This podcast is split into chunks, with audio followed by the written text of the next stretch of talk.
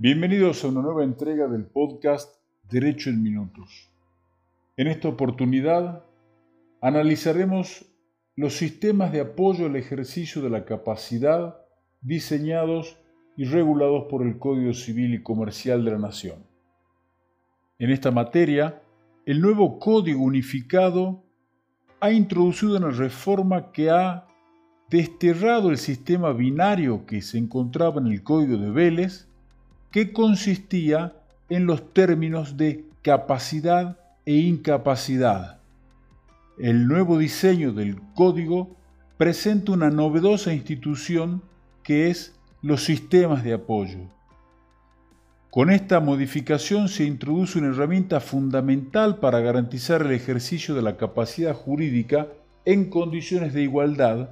que se proyecta sobre todos los ámbitos de la vida pero desde las circunstancias específicas de cada una de las personas. En este sentido nos encontramos en una importantísima transición desde el modelo de sustitución de la voluntad, que se basaba en la identidad de la persona con discapacidad, hacia un modelo de apoyo que se basa en la situación de la persona, el Código de Vélez concebía exclusivamente la figura del curador, aunque tenía diferentes tipos y funciones, el curador asistente o el curador representante. El nuevo Código Civil y Comercial, si bien mantiene la institución de la curatela, la ha limitado, la ha restringido solo para el caso de la incapacidad.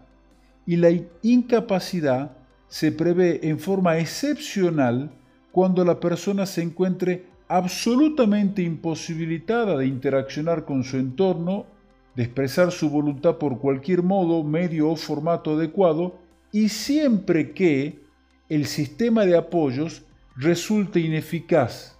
siendo así o quedando así expresado este principio como la regla básica y primera a la cual debe acudir el juez.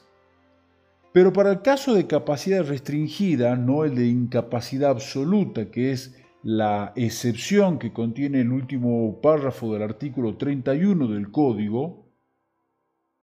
el nuevo código pone a disposición una herramienta fundamental que consiste en estas medidas de apoyo. Medidas que también están previstas para asistir a la persona inhabilitada por la causal de prodigalidad este concepto supone el reemplazo de los mecanismos de sustitución en el ejercicio de la capacidad jurídica por mecanismos de apoyo. Al decir apoyo, estamos hablando de cualquier medida que facilite a la persona la toma de decisiones. Al igual que sucede en los sistemas de sustitución, también en el sistema de apoyos interviene un tercero, una tercera persona, pero el papel de esta es sustancialmente distinto. No se trata de decidir por la persona incapaz sustituyendo su voluntad, sino se trata de ayudar a decidir a esa persona por sí misma. La naturaleza de las medidas de apoyo no se pone en una restricción de la capacidad, sino por el contrario, tiene como función y como objetivo la promoción del ejercicio de dicha capacidad jurídica. En el nuevo sistema ya no debemos preguntarnos si la persona tiene aptitud para ejercer por sí misma sus derechos y debemos pasar a preguntarnos qué requiere la persona para poder ejercer su plena capacidad jurídica.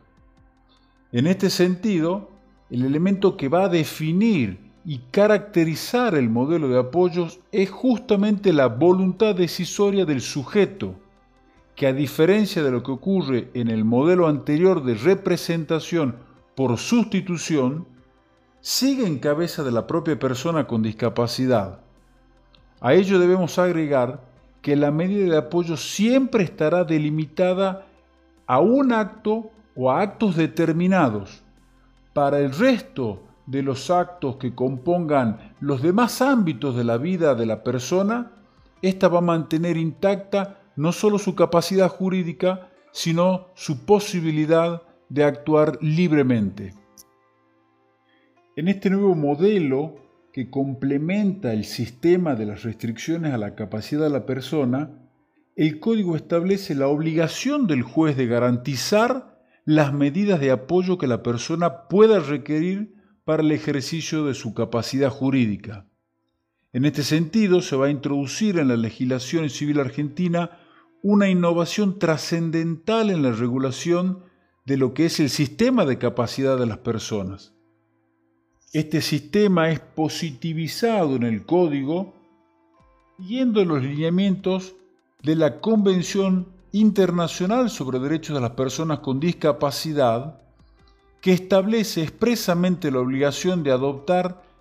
las medidas pertinentes para proporcionar acceso a las personas con discapacidad al apoyo que puedan necesitar en el ejercicio de su capacidad jurídica. La prestación de apoyo es un mecanismo integral perfilado por la Convención para hacer efectivo el ejercicio de los derechos de las personas en todos los aspectos de la vida. Es lo que surge del artículo 12, inciso segundo, de la Convención. El sistema de apoyo debe ser diseñado a partir de las necesidades y circunstancias concretas de la persona. Puede ser un sistema individual o colectivo, puede conformarse a través de un asistente personal, de un familiar o red de familiares, de un allegado o de una red de allegados, una asociación, una institución oficial o cualquier otra opción que pueda propiciar al objeto de su función, que es la de promoción de la autonomía y la protección y el ejercicio de los derechos de las personas con discapacidad. Estos sistemas de apoyo pueden consistir en diferentes tipos de modalidades. Pueden ser a través del asesoramiento, de la interpretación que pueda aportársele a la persona, en la contención, en la codecisión o incluso, en casos excepcionales, los apoyos pueden cumplir la función de representación. No obstante, el elemento trascendental y el punto más importante de este modelo de apoyos radica en la filosofía que subyace en el mismo, la que se materializa en el interés jurídico protegido, esto es, en la autonomía y en el ejercicio de los derechos por la propia persona. A diferencia del modelo tutelar sustitutivo, en el cual la voluntad era reemplazada por la de un tercer sujeto, este modelo de apoyos no tiene como principal objetivo la protección de la persona, sino el objetivo es reconocer y garantizar los derechos de la misma. Esto representa un cambio fundamental para el derecho. Con este modelo, el foco ya no se va a centrar en procurar tomar la mejor decisión para proteger a la persona desde parámetros externos u objetivos, sino por el contrario, lo que se busca es dotarle de las herramientas y los apoyos necesarios para que ella misma sea la que pueda tomar la decisión y ejercer sus derechos desde sus parámetros propios. Este nuevo paradigma contrasta notoriamente con la primera redacción del Código de Vélez que se basaba en un modelo proteccionista cuyo objetivo era suprimir los impedimentos de la incapacidad. Y el mecanismo ideado para la supuesta y pretendida protección se materializaba a través de la representación sustitutiva de la toma de las decisiones de la persona. Con ello, el único mecanismo de protección tendiente a suprimir los impedimentos de su incapacidad no era ni más ni menos que la representación legal, es decir, desplazar el ejercicio de la capacidad de hecho en cabeza de un tercero que, a partir de ese momento, a partir de la designación como curador, tomaba todas las decisiones posibles sobre la persona y su patrimonio, del modo que él considerare más adecuado y sin necesidad de consultarle o hacerle participar al incapaz en esa toma de decisiones. Esa era la concepción de la diligencia de un buen padre de familia. Pero este sistema rígido del código originario de Vélez se vio atenuado con la reforma de la ley 17711, por medio de la cual se introdujo en el derecho argentino un modelo menos restrictivo, esto es, el modelo de asistencia, el cual no prescindía de la participación de la persona cuya voluntad era complementada por la intervención de ese tercero. Y si bien el modelo de apoyos previsto por el Código puede mantener alguna semejanza con las características del modelo de asistencia, no se trata de lo mismo. Y ello por dos cuestiones. No sólo en referencia al diferente bien jurídico protegido, sino principalmente porque el modelo de asistencia del Código de Vélez se centraba en la formalización del acto jurídico, principalmente de contenido patrimonial. Pero el modelo de apoyos introducido por el Código Civil y Comercial de la Nación no solo se centra en el ámbito de la formación de los actos jurídicos, sino que principalmente se proyecta sobre todo el proceso de la toma de decisiones de la persona. Adentrándonos al estudio del artículo 43 del Código que establece el sistema de apoyo al ejercicio de la capacidad, advertimos que el mismo consta de tres párrafos. El primero referido al concepto, el segundo relativo a la función de los apoyos y el tercero respecto a la designación de las personas que pueden cumplir ese rol. El primer párrafo del artículo 43 señala que se entiende por apoyo cualquier medida de carácter judicial o extrajudicial que facilite a la persona que lo necesite la toma de decisiones para dirigir su persona, administrar sus bienes y celebrar actos jurídicos en general. Como bien lo señalan Kraut y Palacios, el parágrafo segundo que contiene el artículo 43 utiliza el término sistemas de apoyo al ejercicio de la capacidad. El artículo 43 alude a medidas de apoyo y los artículos 32 y 47 del Código se refieren a la designación del o los apoyos necesarios. En este sentido, la noción de apoyo no nace desde una ficción jurídica que crea una institución determinada, sino que más bien se incorpora al derecho desde una visión social de las relaciones humanas que se caracterizan por el paradigma de la interdependencia. Dicho de otro modo, Todas las personas acudimos a diario y con frecuencia a todo tipo de apoyos para la toma de decisiones, muchas de las cuales tendrán efecto jurídico. El código recoge de esta manera y transforma en lenguaje de derecho positivo esta dinámica humana que en ocasiones se configura como un sistema, en otras ocasiones como medidas y en otras como simples designaciones. No hay contradicción entonces en el código en relación con estos términos. Por el contrario, lo que hay es el reconocimiento de la diversidad de modalidades y factores que conforman el proceso de toma de decisiones de las personas. En el modelo clásico, la protección se ha centrado exclusivamente en la formalización de un acto jurídico, principalmente actos de tipo y de contenido patrimonial, y se ha considerado que era la seguridad jurídica el máximo bien a tutelar.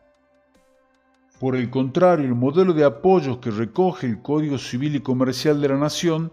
resulta ser mucho más amplio que el sistema derogado,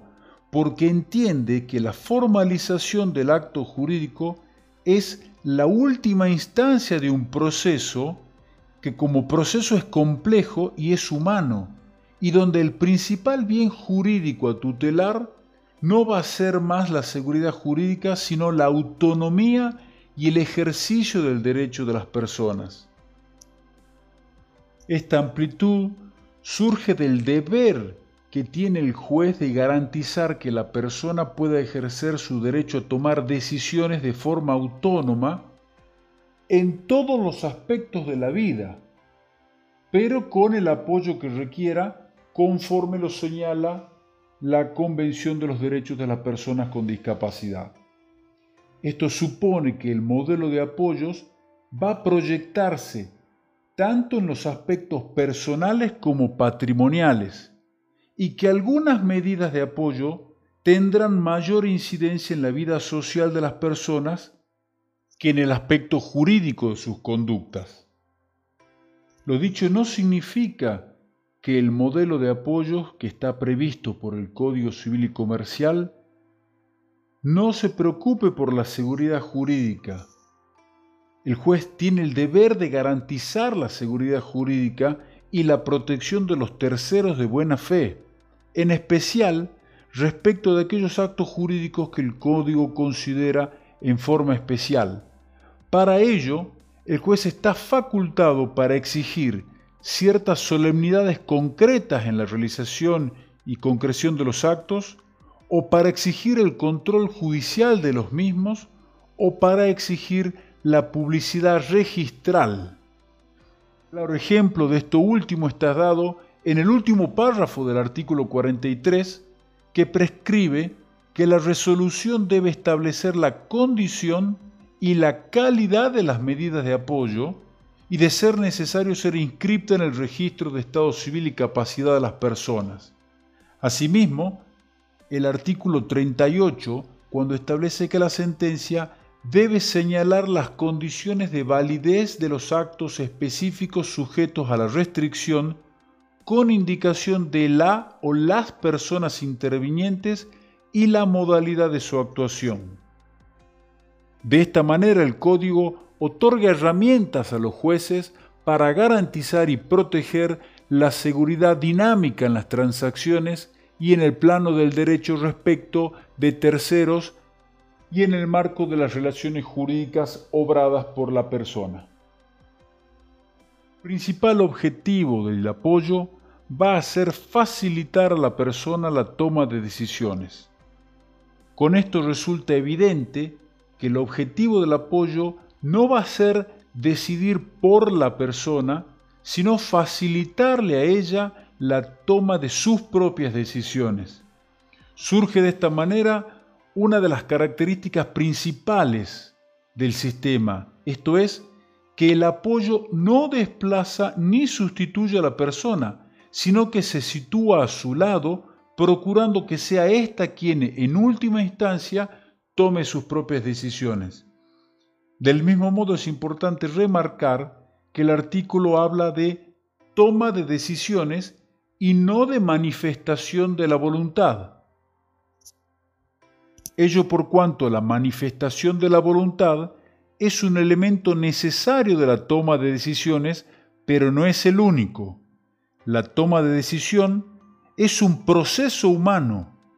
pero que de algún modo tiene un correlato jurídico donde se presentan diferentes elementos individualizables, como ser la comunicación, la comprensión y la manifestación de la voluntad. Y en esta mayor amplitud que tiene el sistema de apoyos, el artículo 43 señala que son las medidas que facilitan a la persona que lo necesite la toma de decisiones para dirigir su persona, administrar sus bienes y celebrar actos jurídicos en general. Estas tres posibilidades que señala el artículo pueden ser clasificadas como actos lícitos o como actos jurídicos. Pero lo cierto es que dicha diferenciación va a cobrar un sentido importante al analizarse desde el modelo de apoyos. Es que estas tres posibles formas de actuación de la persona pueden ser caracterizadas como actos personales, como actos de administración o como actos de disposición. Y a su vez, esto puede contrastarse con el bien jurídico protegido por cada uno de ese tipo de actos. Y de ese modo se puede diferenciar los principios éticos aplicables a cada uno de ellos y las consecuencias jurídicas que van a ser muy diferentes. Ello por cuanto en materia de actos o de decisiones que hacen a la persona, lo que va a estar en juego son derechos personalísimos, como la vida, la dignidad, la integridad personal o la libertad. En cambio, en materia de actos de administración y de disposición, van a estar en juego derechos de contenido patrimonial. Desde esta perspectiva, va a ser evidente entonces que la modalidad, la intensidad y las salvaguardias de los apoyos van a ser muy diferentes en cada uno de los casos. Pasando al análisis del segundo de los párrafos del artículo 43, se establece en él que las medidas de apoyo tienen como función la de promover la autonomía y facilitar la comunicación, la comprensión y la manifestación de voluntad de la persona para el ejercicio de sus derechos. Es lo que prescribe el artículo 12, inciso cuarto de la Convención de los Derechos de las Personas con Discapacidad, al disponer que las personas y o instituciones sean designadas con el objeto de facilitar la asistencia que la persona requiere para la comunicación, la comprensión y la manifestación de su voluntad,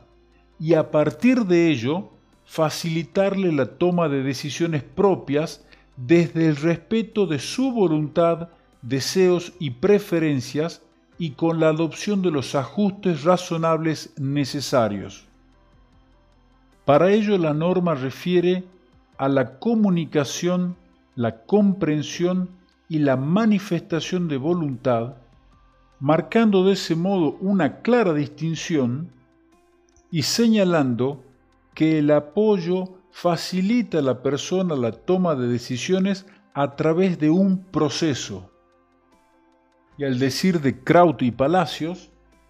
el nuevo modelo de capacidad restringida con apoyos que el código ha introducido en nuestra legislación supone reinterpretar las acepciones tradicionales de los términos capacidad y discernimiento. Por ello, dado que la persona, aunque restringida, conserva su capacidad,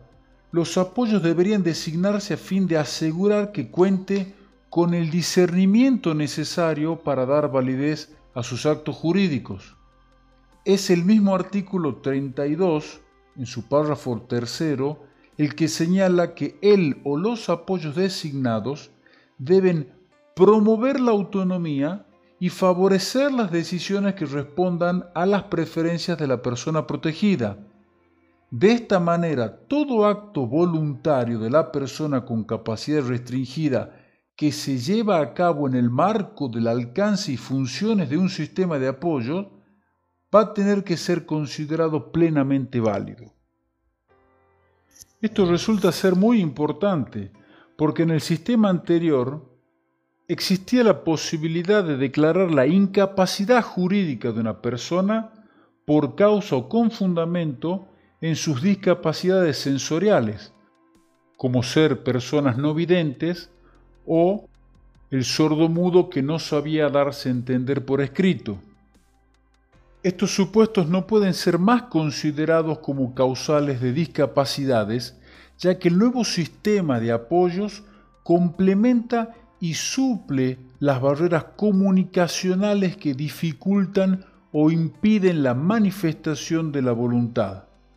Al mismo tiempo, y en igual sentido, el nuevo sistema permite que personas que tradicionalmente habían sido consideradas como incapaces o carentes de discernimiento,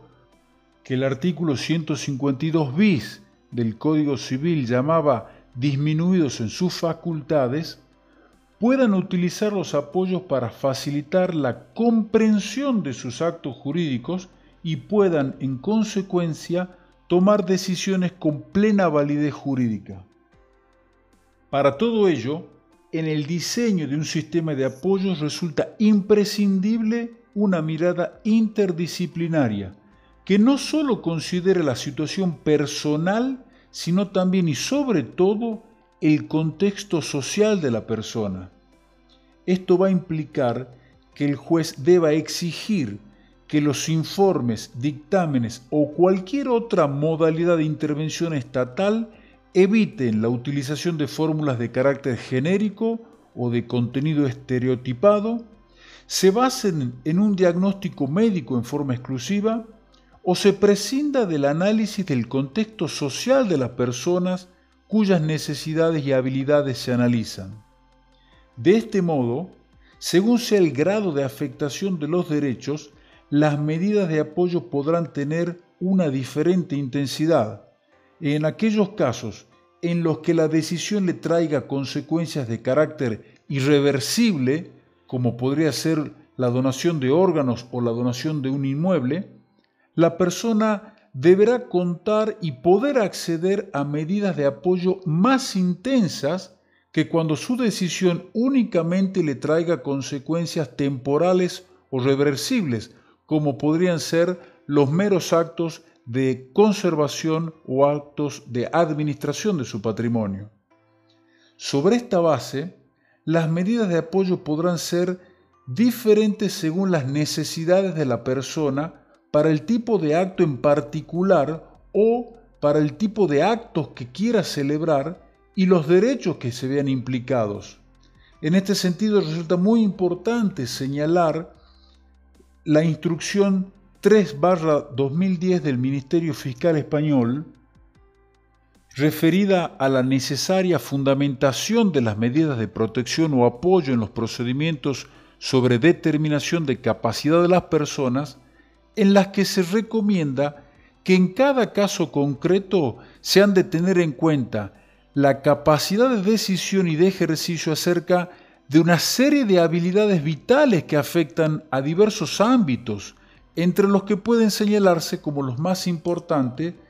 las habilidades para el desarrollo de la vida cotidiana, personal e independiente de la persona, como ser, asearse, utilizar medios de comunicación, limpieza del hogar, etc. O como las habilidades de índole patrimonial, como ser el control de las cuentas bancarias, el manejo del dinero, los gastos cotidianos o también las habilidades de índole sanitaria referidas al propio autocuidado y con relación a tratamientos médicos, farmacológicos, etc.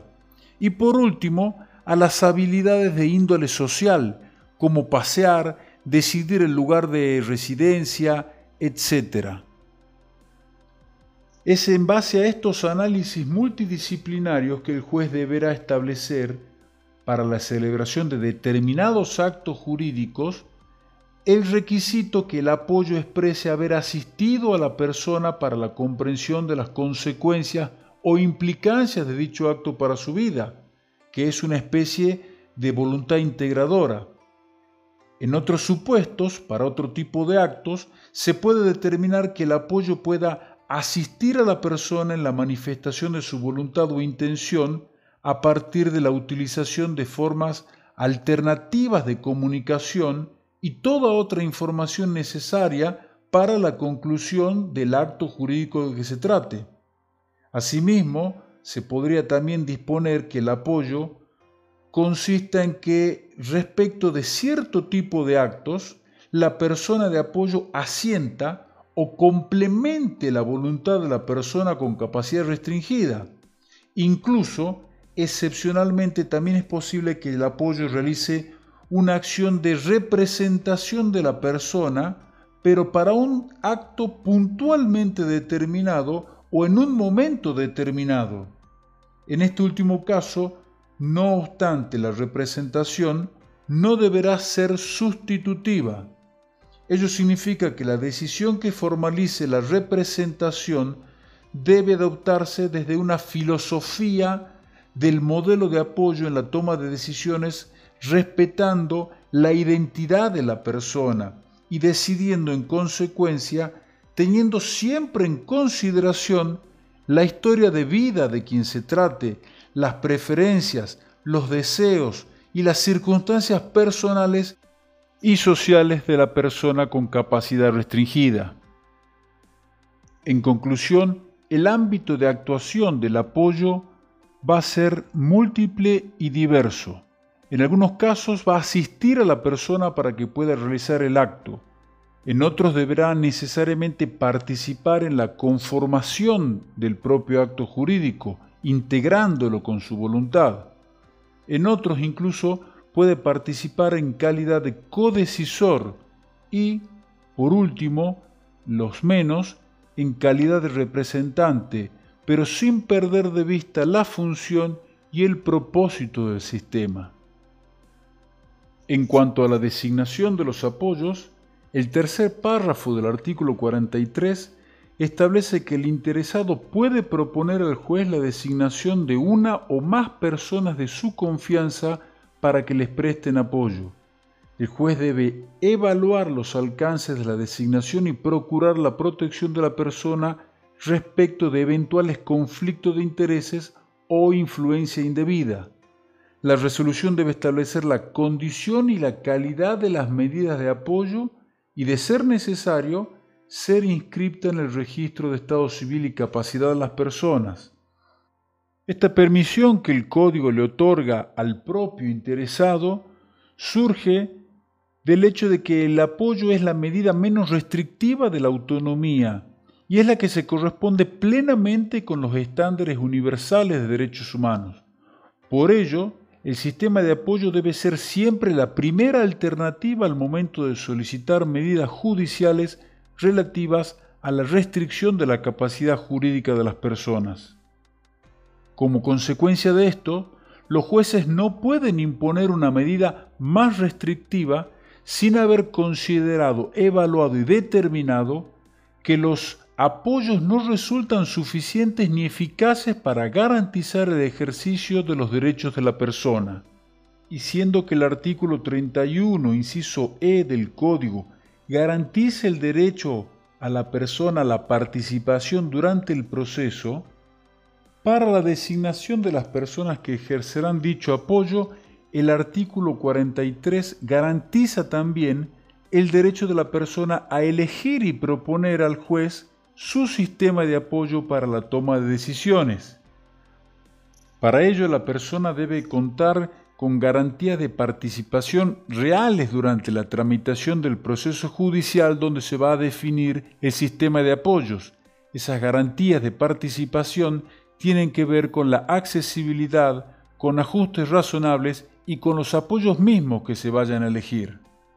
En aquellos casos en que la persona no cuente con referentes de confianza como para ejercer la función de apoyo o por cualquier motivo se encuentre en una situación que le impida conformar o expresar por cualquier medio su voluntad o que por otros motivos no realice ninguna propuesta, el juez deberá brindarle opciones para garantizar el acceso a dicho sistema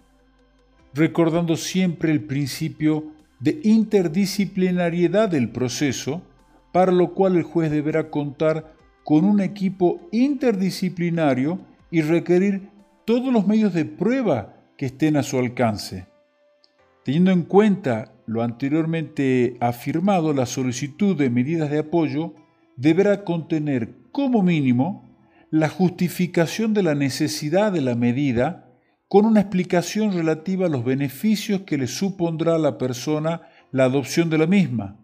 Y también deberá contener la propuesta de un diseño específico del sistema de apoyos adecuado a la persona de que se refiere. Esta propuesta, que va dirigida al juez, debe tener en cuenta las habilidades y necesidades de la persona e incluso puede proveer los mecanismos de contralor y revisión necesarios, dado que tanto las necesidades, las habilidades de la persona como su contexto social van a ser variables. La solicitud deberá contar también la propuesta de la o las personas en quienes recaería la función o funciones de apoyo con la justificación de que se ha garantizado o la solicitud para que el juez lo garantice la accesibilidad universal, los ajustes razonables y los apoyos necesarios no para la elección y la determinación del sistema definitivo, sino en el proceso de conformación de la propuesta, para que de esa manera la misma refleje la voluntad de la persona. Por último,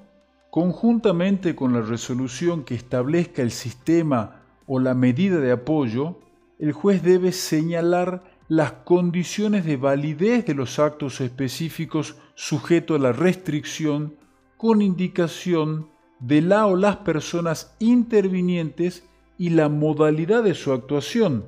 Esto surge del artículo 38 del nuevo código. Para cumplir esta finalidad, el juez deberá fijar claramente el acto o los actos que requerirán la participación de la persona que brinda apoyo y establecer si dicha participación será en calidad de mera asistencia para la comunicación, será asistencia para la comprensión y o toma de decisión, o será una participación conjunta en la formalización del acto o cualquier otra modalidad que resulte pertinente para cumplir su fin. Esta exigencia contenida en el último párrafo del artículo 38 resulta de suma importancia para resguardar la seguridad jurídica y la protección de terceros de buena fe que eventualmente pueden llegar a celebrar actos jurídicos con la persona cuya capacidad se restringe. La última frase del artículo 43 establece que en caso de que fuera necesario, la resolución que disponga las medidas de apoyo deberá establecer su inscripción en el registro de estado civil y capacidad de las personas. La publicidad de la sentencia que disponga de medidas de apoyo respecto de actos de disposición resulta necesaria y deberá ser siempre ordenada por el juez. Por último, es dable resaltar que en consonancia con lo dispuesto por la Convención de los Derechos de las personas con discapacidad,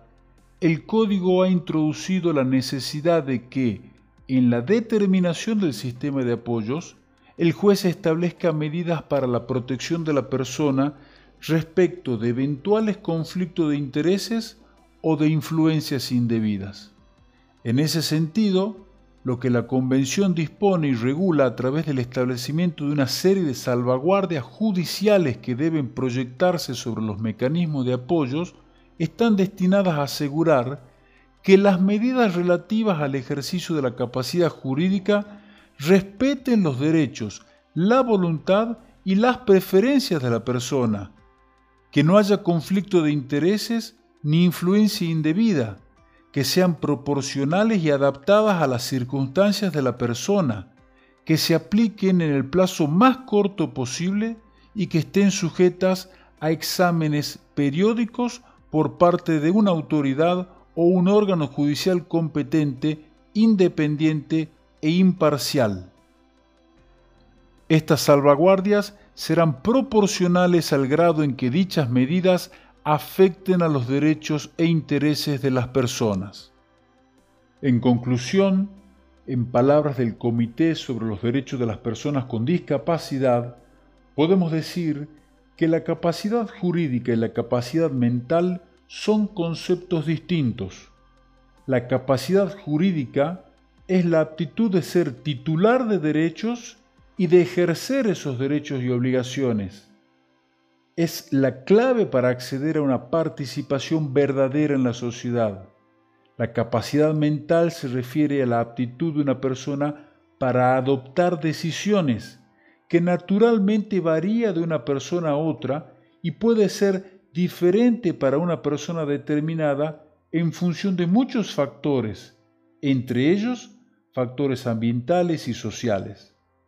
Los estados partes de la Convención no deben negar a las personas con discapacidad su capacidad jurídica, sino que deben proporcionarles acceso al apoyo que necesiten para tomar decisiones que tengan efectos jurídicos.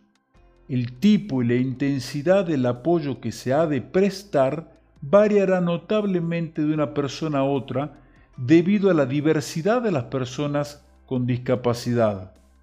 Por lo tanto, tras reconocer que todas las personas con discapacidad, incluyendo la discapacidad mental e intelectual, sin distinción, tienen derecho en todas partes al reconocimiento de su personalidad jurídica y que tienen capacidad jurídica en igualdad de condiciones con las demás en todos los aspectos de la vida, la Convención de los Derechos de las Personas con Discapacidad prevé que los estados podrán adoptar las medidas pertinentes para proporcionar acceso a las personas con discapacidad al apoyo que puedan necesitar en el ejercicio de su capacidad jurídica. Este sistema de apoyos para la toma de decisiones por parte de las personas con discapacidad ha sido pensado para reemplazar al anterior modelo que se basaba en la sustitución de la voluntad de la persona. En este nuevo modelo y en este nuevo paradigma respetuoso de la voluntad, deseos y preferencias de las personas con discapacidad, la variable de ajuste no es la capacidad jurídica de las personas, sino la extensión e intensidad de los apoyos que deban designarse para el ejercicio de los derechos. Se parte de ese modo del reconocimiento de la dignidad inherente de lo que se deriva que las personas serán responsables de las consecuencias de sus propias decisiones.